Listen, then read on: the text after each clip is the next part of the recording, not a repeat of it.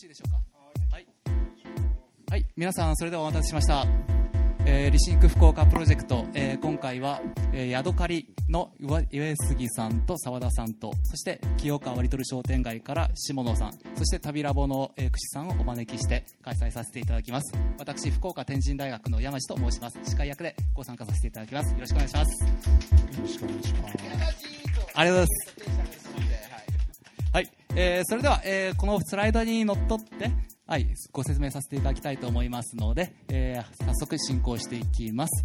まず、理心科福岡プロジェクトというものについてご紹介させていただきたいんですけれども、このようにホームページございます。ですので、お家に帰ったら、理心区福岡プロジェクトと、えー、検索してみてください。えー、これまで過去15回ほど、えー、イベントをやっておりまして、それのアーカイブのレポートだったりとか、これからどういう面白いことがあるんだっていうのも載ってますので、えー、ぜひぜひご覧ください。そして、えー、リッシンク福岡プロジェクトとは、えー、福岡を盛り上げたい人、企業が集結した福岡ラブというプロジェクトでございます。えー、パートナーとしては私たち天神大学だったりとか、えー、明星和楽というテクノロジーと、えー、クラブ文化なども融合したそういうイベント団体あと福岡移住計画などなど、えー、福岡で活躍しているプロジェクトがぎゅっと集まっております。さてそして今回は、えー、私福岡天神大学から、え、パートナーとして参加させていただきましたけれども、え、今日のトークテーマ、えー、住と食をスモールに変えるということでイベントをさせていただこうと思います、えー、今回の、えー、スピーカーには、えー、ウェブサイトヤドカリを主催しております澤田一生さん。澤田さんですね。と上杉聖太さん。よろしくお願いします。お願いします。ありがとうございます。ありがとうございます。タイミングわかんないです、はい。えー、そしてさまざまな企画を福岡で展開されています、えー、岸本弘樹さんをお招きいたしております。よろしくお願いしますえー、そして、えー、私が進行役として福岡天神大学から参りました山地です、えー、ありがとうございます。そして、えー、今回のプロジェクトのまとめ役として、えー、ウェブメディアの旅ラボという、えー、キュレーションメディアですね、えー、面白い旅だったりとかカルチャーに関するニュースが載っている、えー、ウェブサイトなんですけどそこの代表の串さんにも来ていただいております。ちょっと今席外してますけどね。すぐ戻ってくるかと。はい。思います。はいえー、そして、えー、今後ろで音楽鳴ってるかなと思うんですけど実はこの音楽って今即興で演奏してるんですよ。でその音楽っていうのをしてくれてるのが、えー、こちらの ATK さんでございます。えー、そんなメンバーで、えー、本日は、えー、進行していきたいと思うんですけれども、えー、僕の担当の時はいつもあの乾杯からスタートしたいと思うんですね、えー、ですのでまずは皆さんドリンク持ってるかと思いますけどとりあえず手に取ってみて。で乾杯していきたいと思うんですけどご準備よろしいでしょうか？なかったらちょっとグー作ってください。あまだ揃ってない感じですかね。はい。大丈夫ですかね？はい。じゃあ乾杯して、えー、ちょっと隣の方と簡単に自己紹介の時間も設けようと思いますので一度乾杯タイムということで進めさせてください、えー、それではよろしいでしょうか？はい。それでは乾杯！はいはい、えー、じゃあ場も温まってきたところでそろそろ本編スタートさせていただこうと思います、えー、今回、えー、テーマを3つ設けましてそれに、え沿って、え進行していきます、え途中また皆さんにも、え休憩兼、えとお隣の方との感想共有コーナーとかも用意しますのでちょっと自分がこういう質問したいなとか、え気になったことあるなとかいうことを考えながら、え参加している感じで、え聞いてみていただければと思います。では一発目のテーマいきましょう。はい、はいえー、スモールミニマルのここがよかということで、えー、まずはヤドカリさんのまずあのお仕事のご紹介となんでそういうスモールなスペースに注目されたかっていうところを自己紹介も兼ねまして教えていただけませんか？了解しました。なんかスライド僕らに変えちゃっても大丈夫ですか、はい、大丈夫ですよ。今日って時間どんぐらいなんですか？時間はですね時間は大体1時間半から2時間ぐらいで。じゃあ僕らの紹介は 10,、はい、10分ぐらいってあもうバッチリですね。大丈夫ですか、はい、了解です。じゃあなんかヤドカリ今日知ってるって方いらっしゃいます？ちょっと手を挙げてみましょう。あでもちらほらいるって感じですね、了解です。前のハウスビジョンよりはたくさんいらっしゃいます。おハウスビジョンハハウスビジョンあの僕らの知ってる人3人でした。そうそうそうそうそう。で3人は僕の友達でした。60 人ぐらいいたのにね。そう60でうん。超満員ですごくって。じゃあ福岡感度が高いっていう。そうですね。ありがたいですね。そうですね。うんはいそういうことかもしい。やーい。いれないですね、ハウスビジョンってあれなんですよ。東京でやってるいろんなうん。結構住宅系の企業とか建築家が集まそうそう。って超イケてらあ、まあ、家の未来うん。を、えっと、考えようみたいなね原健也さんとかやってるんですよね、だから。あの土屋さんは僕食べラボ始める前からずっとお世話になっててあ宮崎にいる時そうなんだ。に、はい土屋さえそうなんすかんのイベントで呼ばれたんですよ。いや僕もお世話になったことあるんですよ。本当に、はいそうそうそうそう。またゲストで呼びましょうそしたら。はい。佐田を貞夫さんを。すいませんちょっとうちはネタになっちゃうごめんなさい。すいません。じゃあちょっとねヤドカリもそんなに知らない人もいるっていうので簡単に僕ら。ちょ聞いてみたら？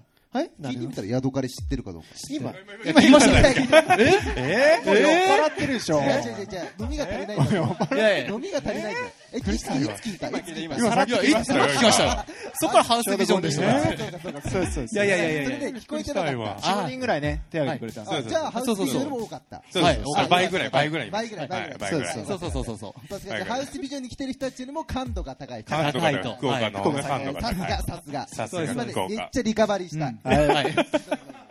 ありがとうございます。はいじゃあなんか簡単にね自己紹介させてもらった方がいいですね。一応僕ら、えっと、何やってるかっていうとですね、えっと、世界中の小さな暮らしとかクリエイティブな暮らしをしてる人たちをまずウェブサイトで今3000事例ぐらいそうですね。4特年目ぐらいとか4年目なんですけどはい。発信をしてます。震災以降に立ち上がった会社で、まあ、それを軸にその後に自分たちで住めるスモールハウスを企画開発して販売をしたりとかそういう小さな暮らし住宅をダウンサイジングすることで未来が変わるんじゃないかみたいなことを仕事になりわいにして、えー活動しているっていうような形ですね。今実はオフィスが銀座のご存知の方もいるかもしれないですけど中銀カプセルタワーっていう、えっと日本を代表する黒川紀章さんっていう建築家が建てたこれ今ここにいるんだ。ここにいます。そういるいるっていうかまあねうん。いるって感じかでもあのあんまり言っちゃいけないですけどアスベストがすごいから。なかなかあんま内緒なんですけどねアスベストすごいん僕ねでこれねこの前ここ隠れようとしてたんですよ。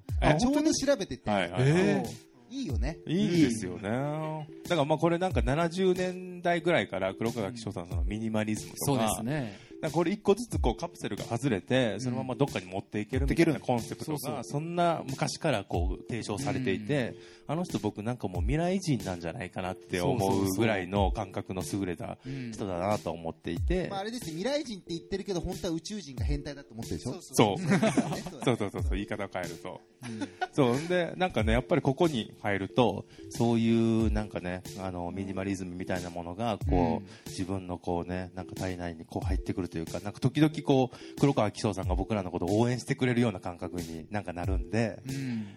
何？い なんかやばい宇宙っぽい話になってきた。いやいやいやいやいやや全然スピリチュアルとかじゃないんですけどまあまあなんとなく背中を押されてるような感じ。じいやいやいや。いやそれちょっと言わない方がはい。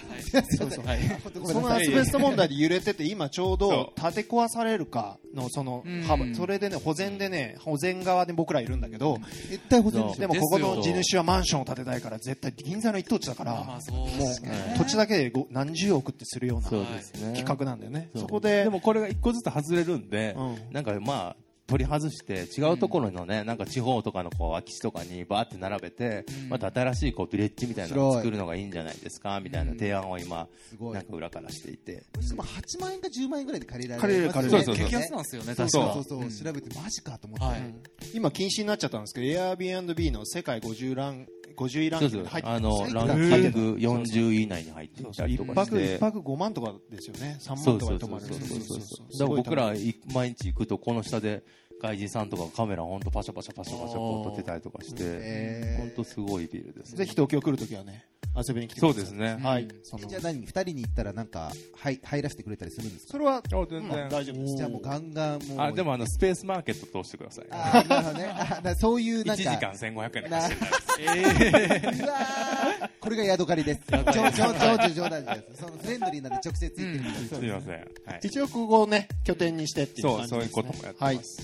でまあ一応よくこういう話を社内でもあとはイベントでもするんですよね、これを震災のぐらいかな。僕らも2030年後って実際どうなってるんだろうみたいな話を具体的に澤田と三茶のガスト。はい。三軒茶屋っていう東京にあってそこのガストで話をし始めたっていうのが、まあ、ヤドカリのきっかけだったんですけど、まあ、なんかいろいろデータも見たんですよ。人口減っちゃうしみたいな、うん。なんか核家族が含まれるしインターネット進んでなんかコミュニケーション減っちゃうしみたいな、めっちゃなんか暗いよねっていう風になっちゃったんですよね、それでなんか僕らでなんかまあ庶民だったんですけどなんかボトムアップで何かできないのかなっていううんことで、まあ何かしら始めようと思ったのが311ってそうですね。でなんかまあこの時にあのまあ皆さんも体験したと思うんですけどあの津波で家がぶわーっと流されていくような映像とかやっぱ見てるとなんかまあこれまでのこう住まい方の、えーだとかもう価値観だとか常識みたいなのがなんか一緒に崩れ去っていっちゃったみたいな感覚が僕の中であってなんか今まではそのお金っていうものが僕の中で最上位にあってもういいもの欲しいしなんかいい車乗りたいしあのいいお家に住みたい高級なお家に住みたいみたいなのがあったんですけど、まあ、なんかそんなことを明日、ね、こうやって死に直面したりするとそんなステータスなんて本当どうでもいいんじゃないかなっていうようなところまでこうあ思いまして。で、まあ、暮らし方をちょっとずつなんか見つめ直すようにはなってきたかなっていうところで。でそんな時に、あのこれ坂茂さんが作った女川町っていう宮城県のあの仮設住宅なんですけど、まあ、こういうものがコンテナで作られていてで、まあ、中とかも無印良品でなんかすごいおしゃれにこう作ってたんですよね。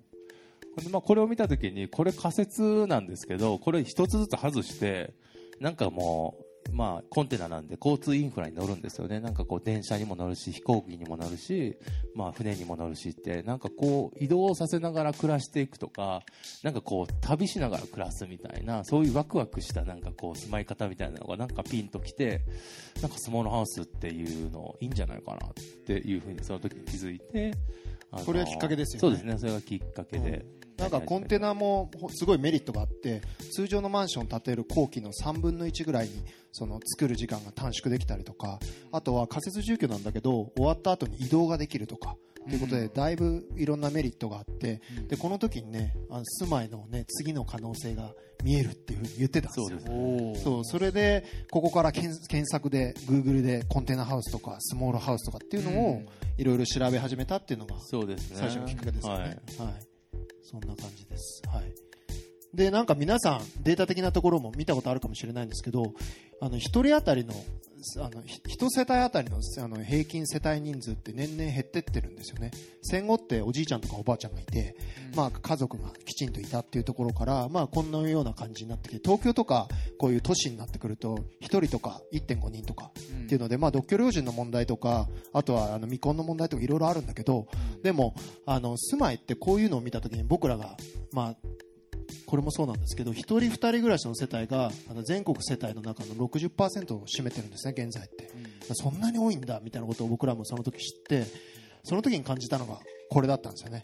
うん。3LDK、4LDK、5LDK とか、まあ60平米、80平米とかのマンションとか一一戸建てを4、5000万とかで35年ローン組んで買ったり、高い賃貸に住むんだけど、それって何年に使うのかなとか、えっ、と、ライフステージに合ってるのかなっていうのをね、うん。なんか柔軟性がないよねっていううんね、それで、じゃあなんか、その時澤田と話をしたのは、住宅のコストがすごいボトルネックになってるから、うんそれをまあじゅダウンサイジングすれば、いろんなことが変わってくるんじゃないか。なるほど。まあ、具体的に言うと、あの、可処分所得が上がるじゃないですか。例えば、まあ、スモールハウス500万で買って、住宅コストが、まあ、数千万浮いてくると。その余った数千万を、例えば会社を4、5年休んで、あの、育児に参加してみたりとか、うん。そういうことって全然可能になってくるし、クリエイティブな選択肢がすごい増えてくるなって。まあ、会社休むことしか考えてなかったんですけど、そうですね、うん、それで休んで社会活動に参加するとか、あのなんだ一人暮らしの方ならあのアメリカに行って勉強するとかいろいろあると思うんですけど、そういうクリエイティブな選択肢が増えるんじゃないかなって。うん。それがちょっと満員電車に乗って毎日終電まで働いて帰ってくる頃には僕ら子供もいるんですけど、まあ、愛する人は寝ているって状況はちょっと幸せじゃないな、うんまあ、そんなところから、えーこういうスモールハウスっていうのを始めたって感じですかね。うんはいすいません。そんなところです。あとはまあこういうメディアをいろいろやってるってところですね。うんはい。一旦こんなところでうん締めた方がいいですかね。はい。次。じゃあちょっとそのスライドの写真いろいろ見て思うんですけど、はい。スモールハウスを紹介されてますよね。でそうですね。初めその紹介まとめるきっかけになったのっていうのは今だとそのライフスタイルの背景があるとかだと思いますけどただ単純にわちっちゃいのかっこいいなとかピンときたんだとか何がきっかけで集めるフックに引っかかったんでしょうかね。あのーなんか日本の小屋暮らしとかのイメージって、はい。なんか森の中で、うん。なんか社会性を持たずに1000人が、うん。なんか石を投げられる暮らしみたいな、あの森に近づいてるおじおじいちゃんに近寄っちゃいけないよみたいななんか変なやついるぜみたいな。そうそうそう、ちょっとまあヒッピー引きずってるみたいな、うん。60年代から森にこもってるみたいなわかんないですけど、なんかそういうイメージがあったんですけど、うん。まあ、海外の事例をもどんどん調べると、うん。なんかすごくね僕らと同じような先進国に住んでるうん。若者がすごくかっこよく、うんなんかおしゃれにねそういうものをこう作り上げたりとかしていて、まあ、本当日本の建て売りの住宅を買うんではなくて本当自分たちで作ったりだとか、その作る過程をみんなで楽しんだりだとか、うん。ということをなんか一つね本当、暮らしを考えるためのツールにしていたっていうのに気づいて、うん。まあ、これ面白いなっていうところだったからですかね。その話出てるのでこれもスウェーデンの事例なんですけど、はいあの家に自宅に郵送で組み立てキットの別荘組み立てキットが送られてくるんですよ。えで価格が150万円ででこれに、えっと週末、えー週末じゃない、えっとサマーバケーションを家族で住むために家族みんなで建てる。別荘。っていう文化があるんですね、うん。まあうん、と夏の家っていう文化は北欧はあるんだけど、うん。そこでまあこういったものを自分たちでセルフビルドしてそれで住まうところもきちんと自分たちでビルドして住まうっていうそういうことがまあすごい楽しまれてやってたっていうのは調べるとたくさんあったんですよね。なんか日本って別荘ははい。お金持ちのものって感じじゃなそういですか。ですねなんかそうではなくて北欧の方は本当普通の人でも、うん。やっぱり人生のこう幸福度というか充実させるために夏の期間をちゃんと休んで、こういう場所にねしあの拠点にこう田舎にそういうお家を持ってるっていう文化がそもそもあるっていうそれにちょっとやっぱすごいなというか、うん。あのまあ、いわゆるカルチャーショックというか。そうですね、うん。日本にこう入ってくるっていうこともうんやっぱ先進国の僕らの中では必然なんじゃないかなっていうか、はい、そうですね。やっぱそろそろそういうステージ考えてもいいんじゃないかというふうに考えて発信していこうと。はい。いうのがモチベーションできっとあるんでしょうね。ね。なんかうん。このあのヤドカリ、まあ、未来住まい会議さん、まあ、彼らがやってることって彼らが出てくる前までってそのいわゆるその、まあ、さっき言ってましたけどスモールハウスとか自分で作って建てるって、一部のマニアの本当にヒッピー崩れの人がやってたようなね。極めてこうちょっとみんながとっつきにくいトピックだったんですよ。で、うん。彼らがやった価値って僕は2つ大きく分けてあのあると思っていて1つはこういうスモールハウスとか自分たちで作るっていうことが実は世界では最先端で今最もかっこいいライフスタイルなんだよねっていうのを一つ提示したことだと思うんですね。うん。これってめちゃくちゃかっこいいじゃないですか。かっこいいですね。で普通になんかもしかしたらなんか5000万とかで家建てるよりもかっこいいって思う人もいるかもしれない、でそういう人が今世界の最先端で本当にこれがいけてるんじゃないっていうふうに提示したことが一つ目。で二つ目はもう一つはただかっこいいだけじゃなくてそれって自分たちの普段のこの生活ライフスタイルの中でも実現できるんじゃないか、うん。または一緒に実現しましょうっていうアクションまで提言したことだと思っていて、この2つを彼らがあのここ、まあ、何年かで日本ですごく提示した価値だなと思ってるんですよ、うん。でそれをするまではそれを本当にこうそれってかっこいいよねできるよねやろうよっていう人が全くいなかったんですよね、うんで本当にだからそこが僕は彼らのことをすごくリスペクトしているポイントですし、はい。なんか本当になんかソーシャルイシュー社会問題解決するってめちゃくちゃ難しいことなんですよ、うん。だけどあのそのそ社会問題解決しようぜって難しく言うんじゃなくてこれかっこいいじゃん楽しいじゃんって、うん。やったらもっとみんな良くなるじゃんだったら一緒にやろうよっていう本当にそういうテイストで、うん。あの提言されたことっていうのが本当素晴らしいなというふうに。本当そうですね。あの僕今あの酔っ払うちょっと5秒前なんで、はい。はい酔っ払う前々にちょっとすごい珍しい。ありがとうございますはい。マジでちょっとちゃんとはい話しとこうかなといやちょっとまとめちゃってもう帰るどうしようって帰る気ですよね、もう。帰っちゃうんじゃないですか。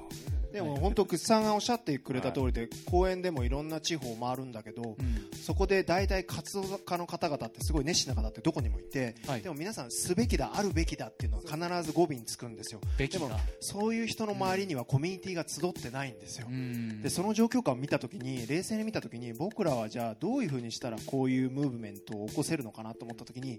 やっぱり社内でもミーハーって言葉をしっかり出すんですよね。そうですね。そう。超大事、あの楽しんだりそれちょっと面白そうだなっていうそのきっかけがないとやっぱ人間ってやれないし、それをあの演出するっていうのも大事だよねって話、うん。まさに草さんが言ってくれたことなんですけどそれをだから意識して、あんまりこう哲学とか思想が出ないようにそうですね。っていうことはすごく意識して更新はしてたかもしれないですね。うん。はい。みんな知らないかもしれないけど彼らがこの動きをやったことによって、福岡でも丸腰不動産って言って、はいこういうミニマルハウスを自分たちで作ろうってやってる人が、あのカラクリワークスさんってウェブ制作会社があるんですけどそこのですね瀬戸原さんっていう、まあ、ちょっとこれ言うとピーってかかるかもしれないけど、はい。朝原将校みたいな髪型してて。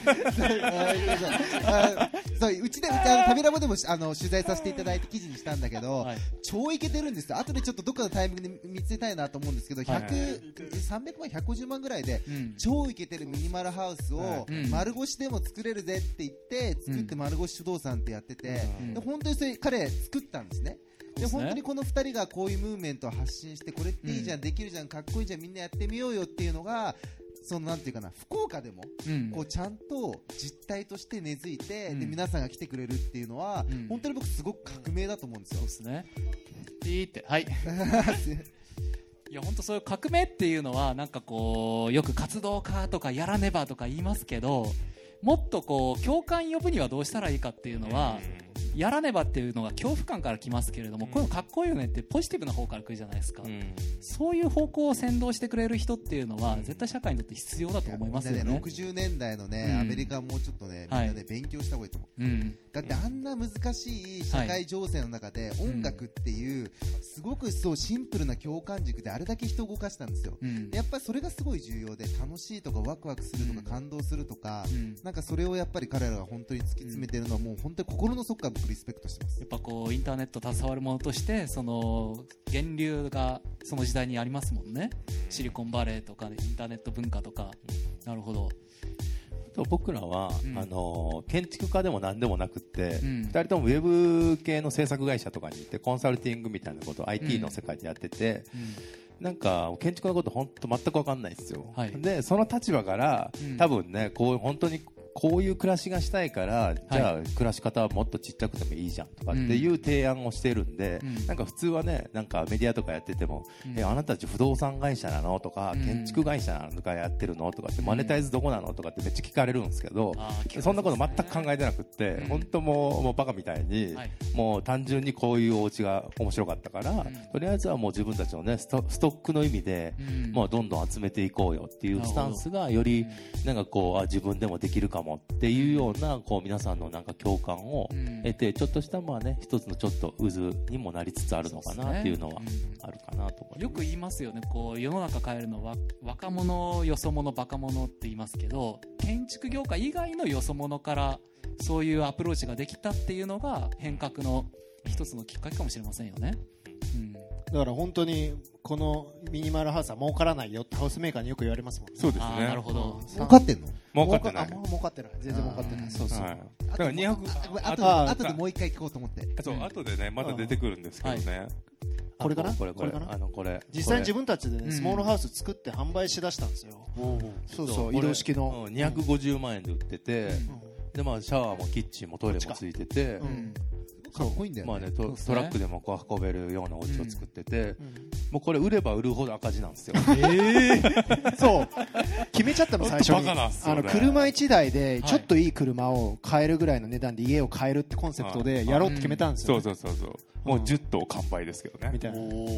赤字、赤字ですけど。赤字 まあでも、多分でも、こういう家って昔からコンテナとかプレハブであったんだけど、うん多分提案の仕方が良かったんですよね。そうですね、うんそうですね。単純にかっこいいよね。うんそうですか。ありがとそうの部分は。ございます。それで、二つ目のスモールハウスも、最近は SM、えっと、セルフビルドで建てられるのとか、ちょっともうちょっと大きいやつとかね。うんなんか一つ目のスモールハウスを売り出した時に、はいお問い合わせが1200件ぐらいあったんだけど、そのうち実は面白かったのが60%が高齢者だったんですよ。で僕らは同じそれすごい。あそうなんですよ。ちょっと驚いちゃってそれはい電話で長話を2時間ぐらい一人のお客さんに聞くみたいなのずっとやってたんだけど2人で、でも本当に皆さんぐらいのご年代の方々と一緒に最初イメージしてたのはあの3家族シェアで別荘を買うとか100万ずつ出し合ってとか実際にそういう方々いっぱいいたんだけど、そうじゃなくてあのほお問い合わせがあったのは高齢者だったんですよね。そうですね。で実際だからもうね、平屋なんで、もう掃除も全然楽だし、階段ないそうでし。ね。もう超これもううってつけですって、もうお旦那さんと二人で住むにはこれがいいみたいな、そうそう。そういうね。でなんか買い方として、はい。そのご高齢者の方がうん。言ってたのが、今自分の築40年で 5LDK ぐらいの大母屋に住んでるじゃないですか、でそれを孫と息子のどちらかに譲って自分は庭にこのスモールハウスを建ててそっちに移るからあみんな戻してみんな家族で暮らしたいって。それを皆さんこぞって言ったんですよねみんなが言ったみんなが言ったんんですよ。共通して。で僕らはさじゃあ最終的に皆さんお金もあるし何が大事なんですかって言ったらやっぱり誰かがいて居場所があることっていうのが人生にとっての幸せなんだってことを、なるほど、まあ、皆さんね延々とあのうん趣味の話も混ぜてね。一人2時間ぐらい喋ってきましたけど。だからそういう家の作ってるっていうのは形を作るんじゃなくてそこに内包されるストーリーまで一緒にいこう買ってくれてるようなことなんですよね。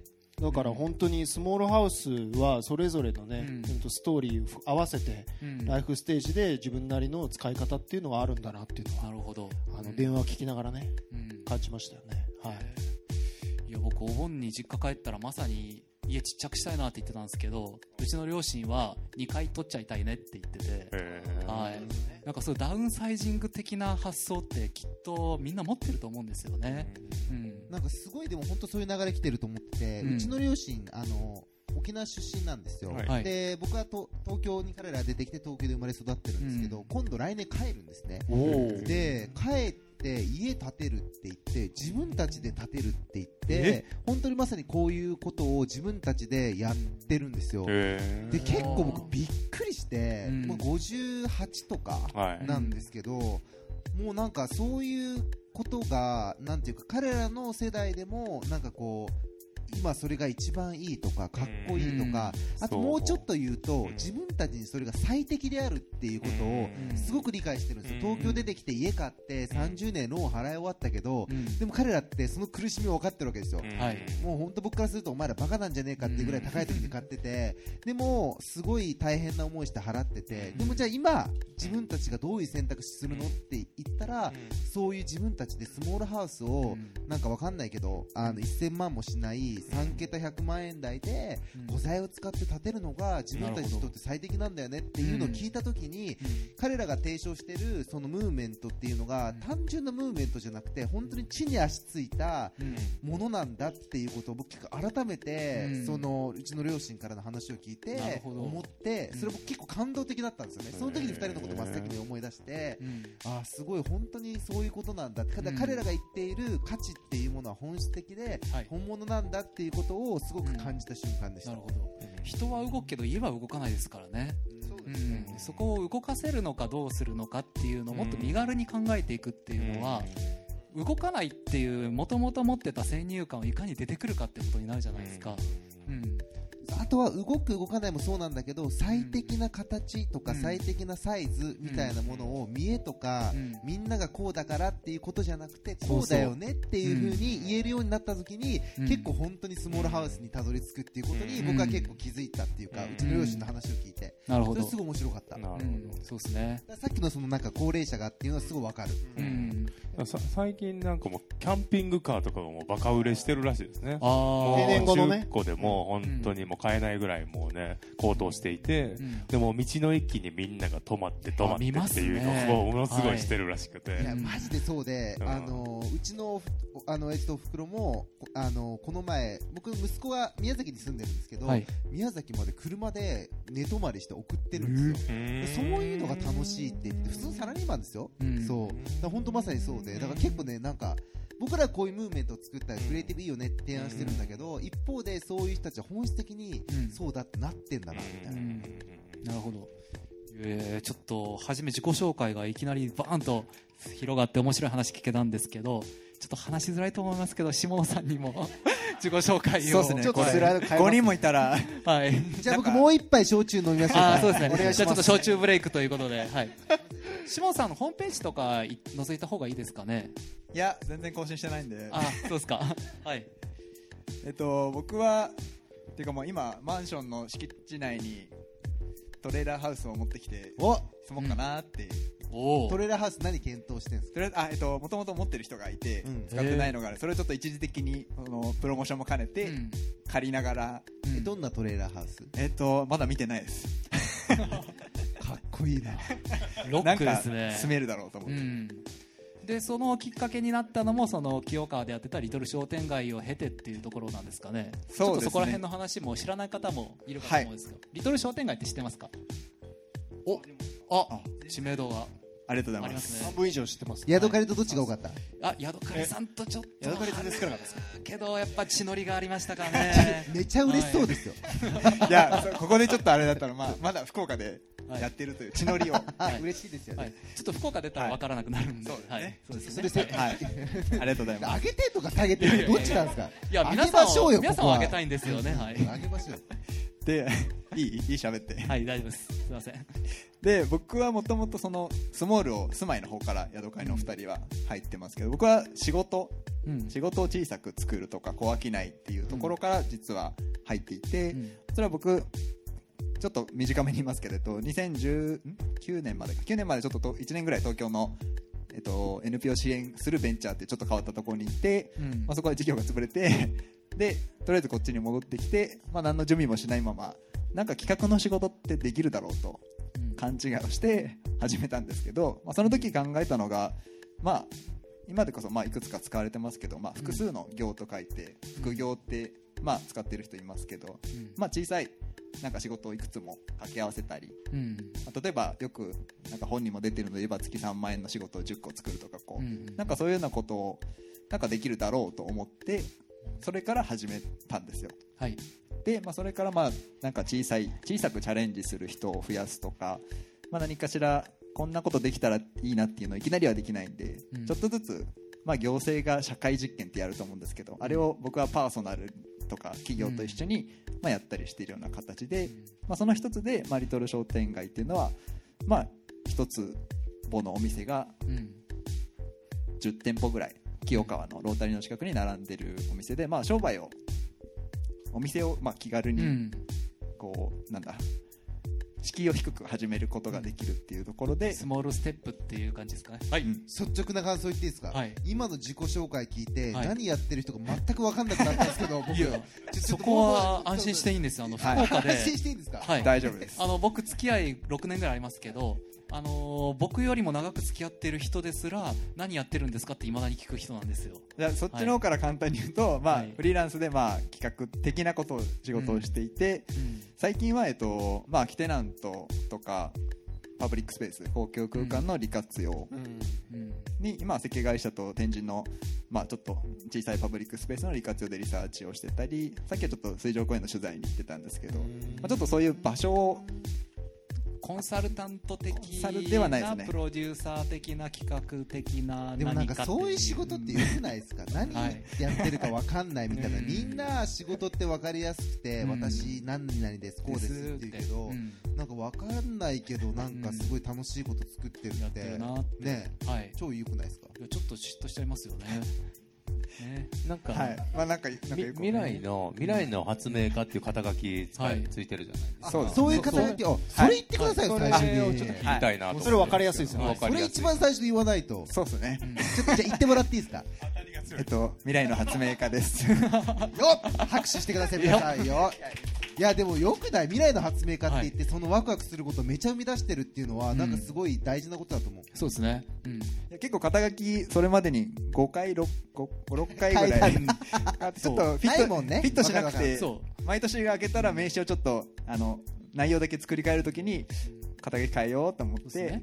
今のところ落ち着いて。なんか一緒に飯食ってる時に新しい肩書きこうしようとかいう話聞いたことあったんですよ。ああ、はい。覚えてないでそれがボスになって出てこないとかあったりしたんできっとシモンさんいつも肩書き考えてんじゃねえかなっていうのが僕の中の妄想なんですよね。去年ぐらいまでははい。そんな感じで,で、うん。発明家っていうのは本当フィット。うん。フィットした。なんかはいネーミングとか考えるとき腑に落ちる感覚ってあるじゃないですか、うんうん。まあ、あれが僕の場合は発明家っていうのが先に来て、うんまあ何発明するんだろうって思った時に、まあこんなこんなの、まあ、例えばリトル商店街とか、うん。なんかこんなんできたらいいなとかできるんじゃないかなっていうのを、うん。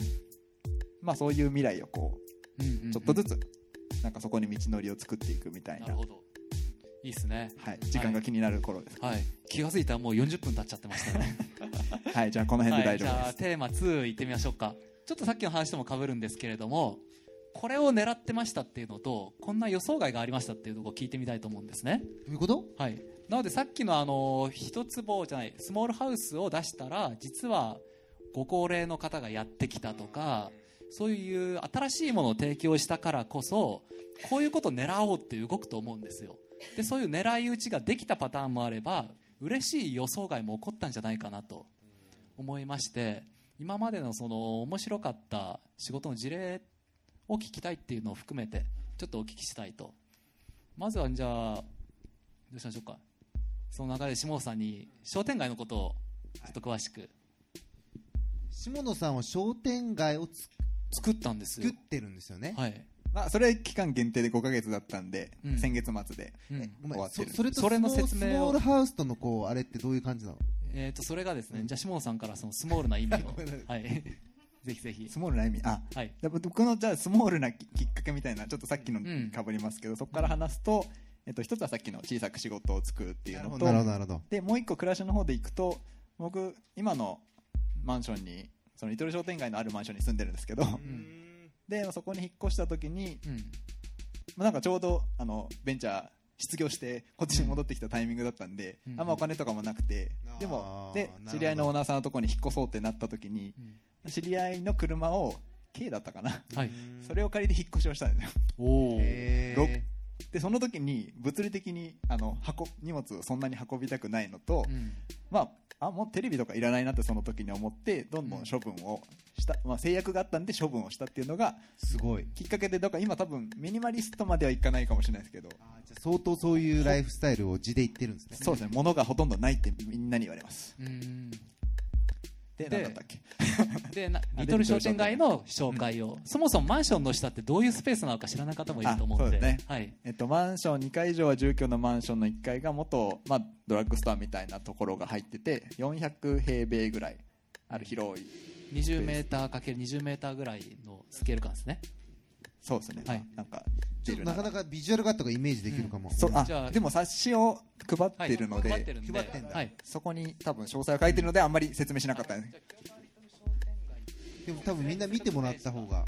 そうですね。冊子をお配りしてるのを見てもらえれば多分もうほとんど説明いらないかなと。思う、でそういうあの400平米ぐらいの何もないところにあの広さ一坪の車輪のついた小屋の店舗をたくさん作ったんですよね、うん、そうです、でそのフェイスブックの,、はい、のえー上に、はい、それですそれの写真コーナーが結構充実してて、充実してるんだ。はい、あでもすごいかっこいいですねこのイラストもその入居してるイラストレーターさんが描いてる。そうですね。今あそこにいあら、らっしゃってるナップサックの伊佐山君に。はい、僕なんかあの商店街って聞くと本当にちょっと商店街イメージしたんですけど、ん。あの全然違うっていうことを今、うん。あの分かりました。改めて見ると超かっこいいじゃないですちょちょっと上の方は今同じ会場でやってる小屋のイベントの写真が入ってるんでちょっと違うんですけど、うん。まあ、この辺からはもう、はい。本当の清川商店街は近くにあるんですか？清川商店街はなあ、まあ、清川サンロード商店街っていうのが歩いて5分ぐらいのところに。うん。それのリトルバージョンというか。そうですね。小商いみたいなものをコンセプトに、みんな持ってるものを持ち寄ってやろうぜみたいな感じなんですか？そうですね。基本的には小商いを実践実験する場として、へー。なるほどね。どういう人がいるんですか？えーとどどういう人がやってるんですか？ハンドメイドの作家さんとか、まあ、彼デザイナーの人が事務所仕事場として使ってたりうん。八女茶のお茶屋さんああやめちゃはい、が入ってたりごいですよね。入ってますよね、ハンドメイドの作家さんとか絨毯、カーペット屋さんとか、うん。マッサージ屋さんとか、まあ、ちょっとカラーセラピーとか、本当多種多様なうん。人たちが。集まってここでなんか小さいお店まあカートとかカートではないのか。かつてまあ、基本的にはこの一坪の小屋の中で小屋の中でやってるんだ、やってます、そうですね。その写真が分かりやすいですか？ねえっとどれが分かりやすいかわかりやすくこう三角屋根のちっちゃなあでもそっちはお店として使ってない、建物を作って。こああこんな感じですこれね。これはうん彼のうん。あイラストレーターさんのじゃあこれがたくさんあるそうですところなんですね、はい。うんで小屋は各出店者が好きに作ってよくて。なるほどね。面白い。やっぱこういう DIY を基本に置いて。うん。で一切この空間全体は空間デザイン一切してないな。建築を一切してないうんうんスケルスケルトン状態から。みんなおいでよみたいな、そうです。うん。うんスケルトン状態にあの何もしてない小屋が1個置いてある状態で見学会とかやってた。んです、うん僕さっきあのその冊子いただいたんですけど、はい。ちょっとなんかすみません僕多分頭悪くて紙よく分かんなかったんですけど、うん。これ見たらななんとなくどんどん分かってニュアンスが分かりますよねだんだん。よかったです、でもともとその入居する人っていうのはどういうのがきっかけでここに入ろうと思った方が多いんですかね？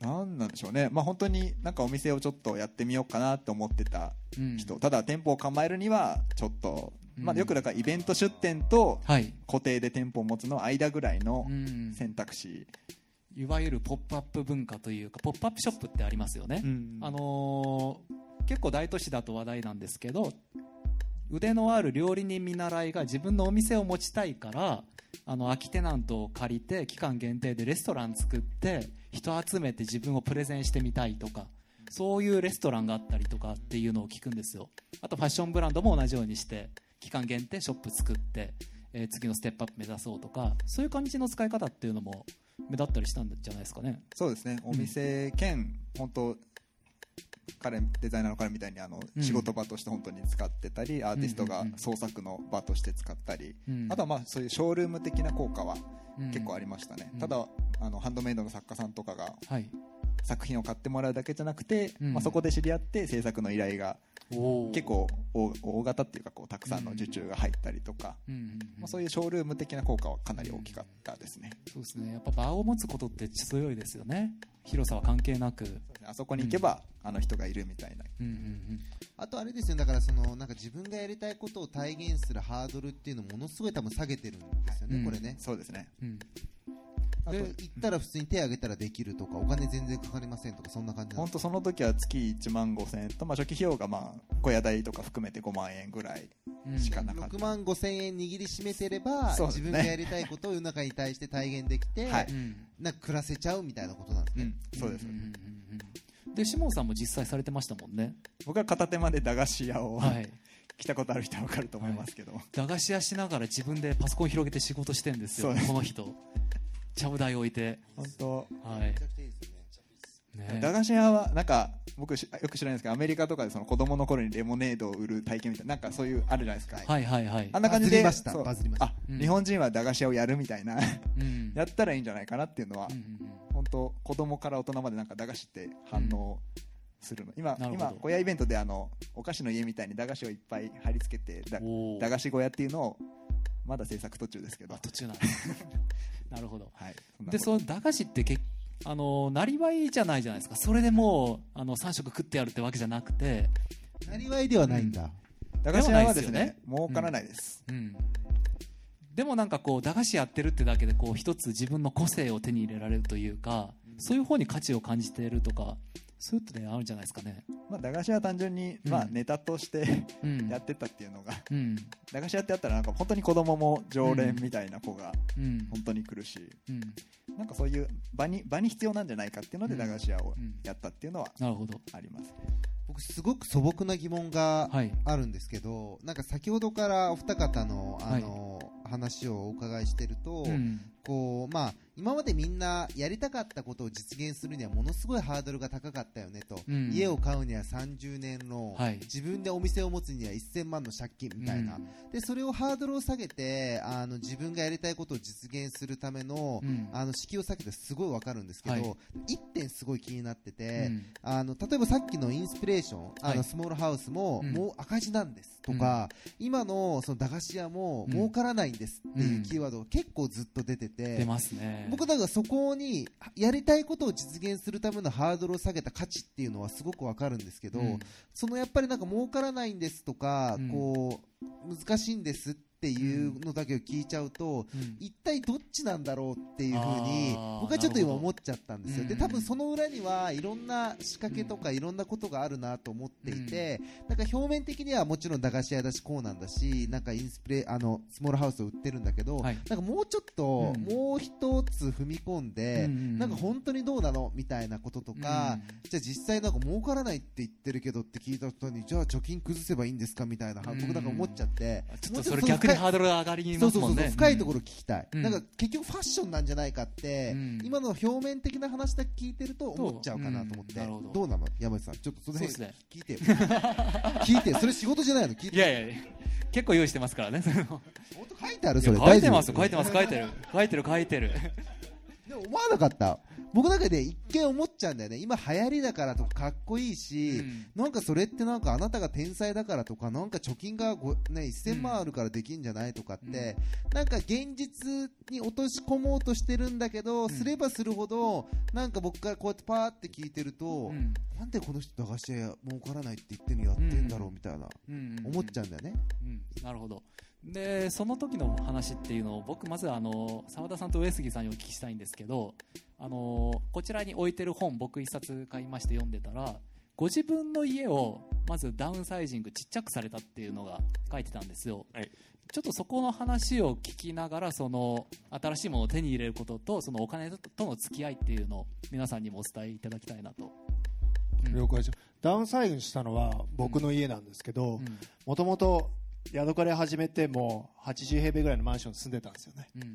それで嫁からあんたスモールハウスとか言ってっけどさその代表が80平米の数十万の家賃のとこ住んでてバカなんじゃないのって言われてうん。あのお女性はねちゃんと暮らしてそこで育児どのぐらい金がかかるとか、うん。電気代がいくら削減されたとかそういうとこは知りたいのよって、うん。あんたやりなさいよって言われて一応それあ分かりましたって言って一応25平米にしたのかな。で一人暮らし用のお家に今家族3人で暮らしてるんですけどまあそれをやりました。家賃はねさ半分以上以下ぐらいになって電気代は60%カット、まあ、コスト的にはもうね奥さんは万々歳だったみたいで、うん。私会社23年休んでも大丈夫ねとか言って言ってるぐらいだから 本当にそれは良くて。うん。であとデメリットメリットあって喧嘩はね本当にすっごい増えたでもなんか奥さんと。で増えたの？増えた増えた。増えるんすか？でもそれもコミュニケーションだからそれまであはーお互い仕事部屋もあってご飯食べ終わった後に息子寝かしつけたら2人で仕事部屋に行っちゃうみたいなうん。そういう生活をしてたんだけどでもなんかけちょっとどいてよとか言ってもそこにいるみたいな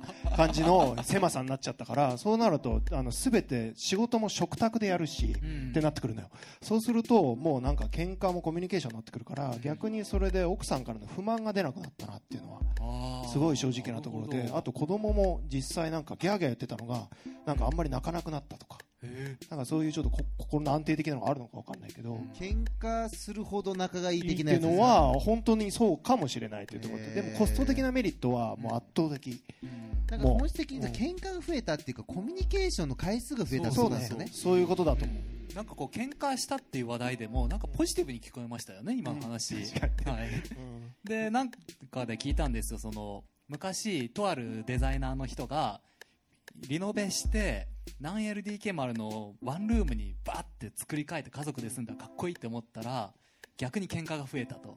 もうマジ気持ち悪いからもうワンルームとか住みたくないっていうのを読んだことあってちょっとさっきこう話聞いてたらあそのパターンか嫌だなって思ったんですよ、でもいいよって聞いたらそうそういいえいい。の？ってでこの間なんか無印良品研究所の所長さんとはい。同じような話を俺こうだったんですけどって話をしたら、無印はそれをデータで取っててはい。あの無印の窓の絵とかってあれって途中から、えっとね、床下と床上をね抜くようにしだしたんですよ、要は壁を抜くタイプのお家を増やしてきててあれはなんでかっていうと、はい。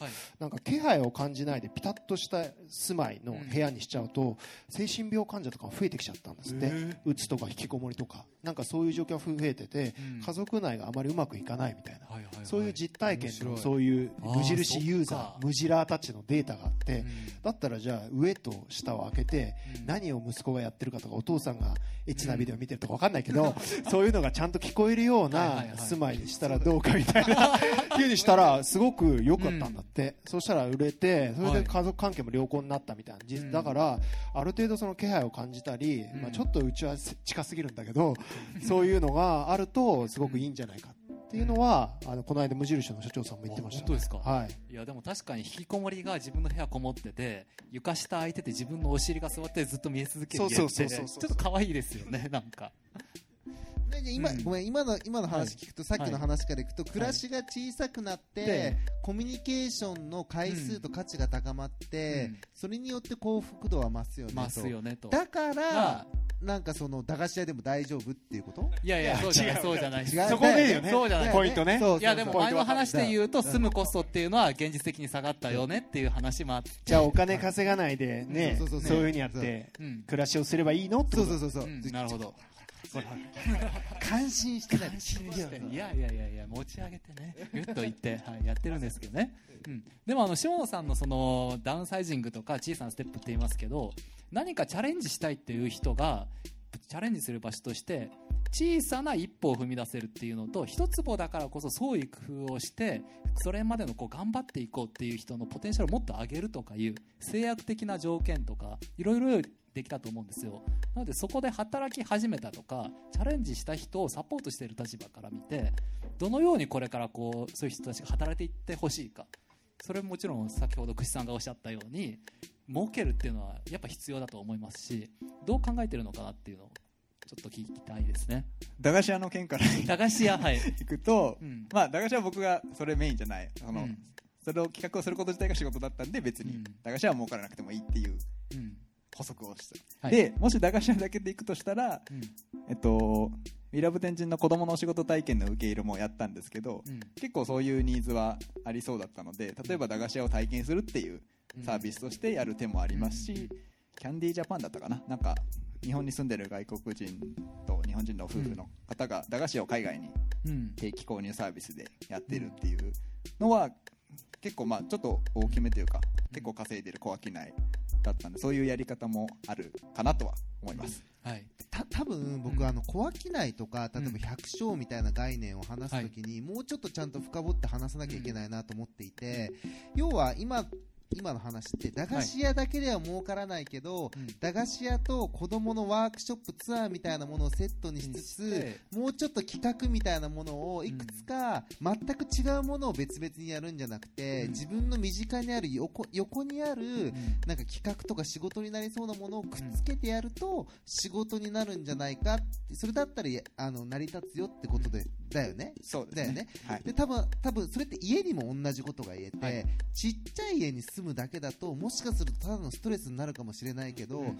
例えばああいう広いところうん。例えばあれを庭として考えられてちっちゃいところに150万であのあのなんだろう小屋を置いて家はちっちゃいんだけどでも庭は無限大に広くて森もあって山もあって海もあるってなった時にうん。実はそれってめちゃくちゃあの大きい家よりも価値があるんじゃないかうん。みたいなことだと思うんですよ。うん。だ点だけで見ると結構それってちっちゃくてきつくてうん。なんかなんだろうこうイマジネーションがないみたいになっちゃうんだけどもうちょっと視点を変えてみるとちっちゃいことをいろいろ組み合わせていくと本当に掛け算なんて足し算じゃなくて、うん。なんか新しい価値が生まれるんじゃないかっていうことこそが、うん僕スモールっていうことの本質だと思うんだけど、うん。どう？どう？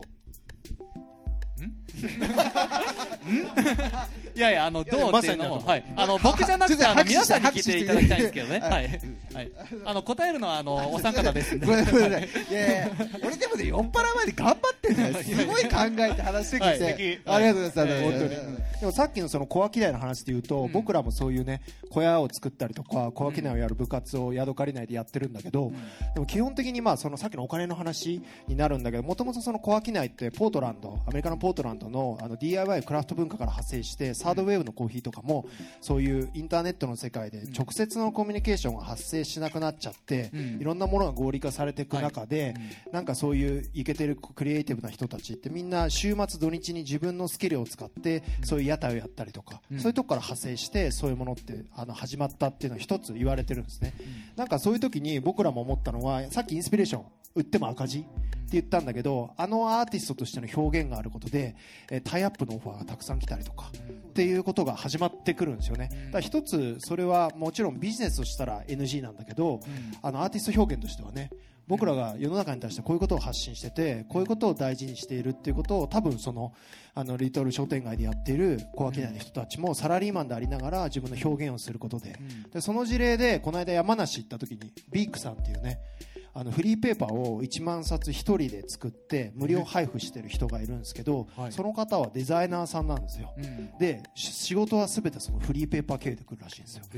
そうやってやって山梨を特集するフリーペーパーをやるアーティスト活動それも小商いで始めたんですけどそれがあの最終的にはそういう仕事につながっていくっていうなんかそれがそういうねもうなんかね名刺代わりのうん。なんかこうコンテンツになっていくっていうか、それをもう元に、まあ全然ね違う人にどんどんプロモーションができていくって、それでまあ行政からお仕事が来たりだとか、まあ一流の企業からもお仕事が来たりするっていう流れを作っていく上での起爆剤みたいなものにはなるのかなっていうところで、ちょっとロングスパンとかでさっきの点を組み合わせてっていうのもそうですし、ちょっとロングスパンで考えるっていうのももちろんありますね。そうですね。だからなんか百姓とかも本当にそれって今のポートランドの小商いっていうそのなんかムーブメントって実は日本で昔からあってうん。百姓っていう言葉はまさにそうでみんな農業やって儲からねえよとかって言ってるんだけどでも成立してるっていうのはまさにそういうことなんですよ。今日は農業やってるけどなんか明日はあの河原が外れちゃって雨漏りしてるおじちゃんに呼ばれて河原な直してそれで1万円もらってうん。で時には釣りに行ってすげえ高級魚が釣れて、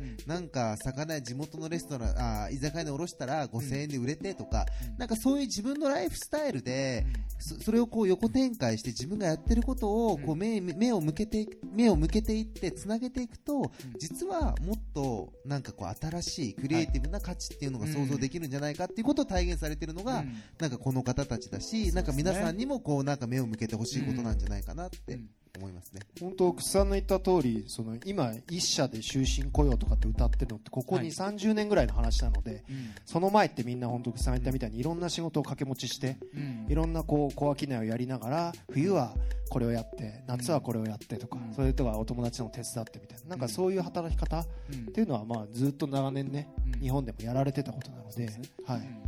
なんかインスピレーションのことだけで言うと確かにビジネスにはなってないんですけど、うん。僕たちがその住まい手として、うん。その250万円で家が買えるっていうのは本当にこの世の中で実現可能なのかっていうのをチャレンジしたかったっていうのがあるんですよね。ほんでまあ実際にまあ10棟赤字ですけど、まあ、売れて、はい。でもよくよく考えるとなんかまあ一応スモールハウスとはいえうん。10年間の貸し担保責任とかって言ってすごく躯体のねはい。漏水だとか、まあ、いろんなこう問題を10年間そういうのをサポートし続けないといけなくてそういうことも含めると本当に僕らみたいにミニマルな組織が、まあ、そんなお金もないのに、はい。そういう事業としてやれることではもうそもそもないっていうのは、まあ、最初から分かってたことなんですけどそういう感じではあるんですけど誰かが、まあ、スモールハウスムーブメントを起こしたいとかこういう暮らしが本当に豊かなんだよっていうことを伝えるためには誰かがやらないといけないっていうことはあると思うので、はい。そこはとにかく僕たちは本当にやりたいことをそこに詰めよう、うん。で、まあ、やり始めたんですけどで最近だと本当無印さんが小屋を発表しだしたりだとそうですかよ、ね。もうベスがじゃあうん。70万円の家を、ねね。うん。あの売り始めたりだとかっていうちょっとずつ本当流れができてきているので,、でまあ、持ち屋は持ち屋持ち屋じゃないですけど、はい。本当にそうやって安く本当にもっと素敵な家が作れるようなところがあるんであれば、うん。それたちにそういうものはどんどんもう作ってもらって、うん。まあ、一緒になってそういうムーブメントみたいなのをうん。作っていければいいかなというところで。で僕たちはまた別のことで、まあ、そういう企画だとか、はい。メディアの、まあ、広告収入だとか、えーとまあ、企画プロデュースで、まあ、別のそういうタイニーハウスを使った新たな,、うん。なんだ有給地のこう、ね、施策みたいはないこととかもできますし、うん。なんか違うところでのマネタイズみたいなことはちゃんと考えて、うん。まあ、今やってるつもりではいますけどね。うん。なるほどあの福岡で言うと一番わかりやすいのが、あのマタイチの塩ですよ。あれがまさにそうで、塩屋だけだったら塩、僕も昔宮崎で塩屋やってたんで、塩作ってたんですよ。塩屋って儲からないんですよ。うんだけどあそこって塩っていう作るプロセスを体験っていう場を横に併設して、うんみんなが来て楽しいってしたじゃないですか。うんで、そこでも買えるっていうのを横に作って、うんしかも塩を使って塩プリンっていう女の子が好きさでめちゃうまいですよね。あれもうめちゃくちゃ美味しいじゃないですか、コーヒーも良くて。はいで、あそこに行って観光地みたいになって、であそこでコーヒー飲みながら塩プリン食べるのがめちゃいいみたいな、うん。もうみんな塩のことぶっちゃけ忘れてるんですよ。多分福岡の人でまた市の人で塩だ塩屋だと思ってる人ほとんどいないです。よあそこはデートスポットか、うん。友達が来た時に連れて行くか海が綺麗な場所なんですよ。でもそれがそれが小商いっていうことの僕本質だと思っていて、いくつも複数価値を持ってそれをつなげていって、うん。体験として価値としてみんなに提案する。それをやられてるのがこのお二組だっていうことが僕のここの締めくくりでうん。僕は今これ5杯目ぐらいの途中なんですけど、いきたいと思います、はい、僕ね焼焼酎ですか？焼酎で焼酎。これ焼酎。炭酸割りで飲むえ美味しいよ。はい。ちょうだい。じゃあちょっと、ください。はい、じゃあちょっといい流れなので、えー時間的にもあの休憩の時間兼ドリンク補給タイムに入りましょうかね。じゃあちょっと皆さんもよろしければ焼酎の炭酸割り飲めますよね。はい、じゃあちょっと10分ぐらいあの Love FM Podcast. ラブ f m のホームページではポッドキャストを配信中スマートフォンやオーディオプレイヤーを使えばいつでもどこでもラブ f m が楽しめますラブ FM.co.jp にアクセスしてくださいね Love FM Podcast.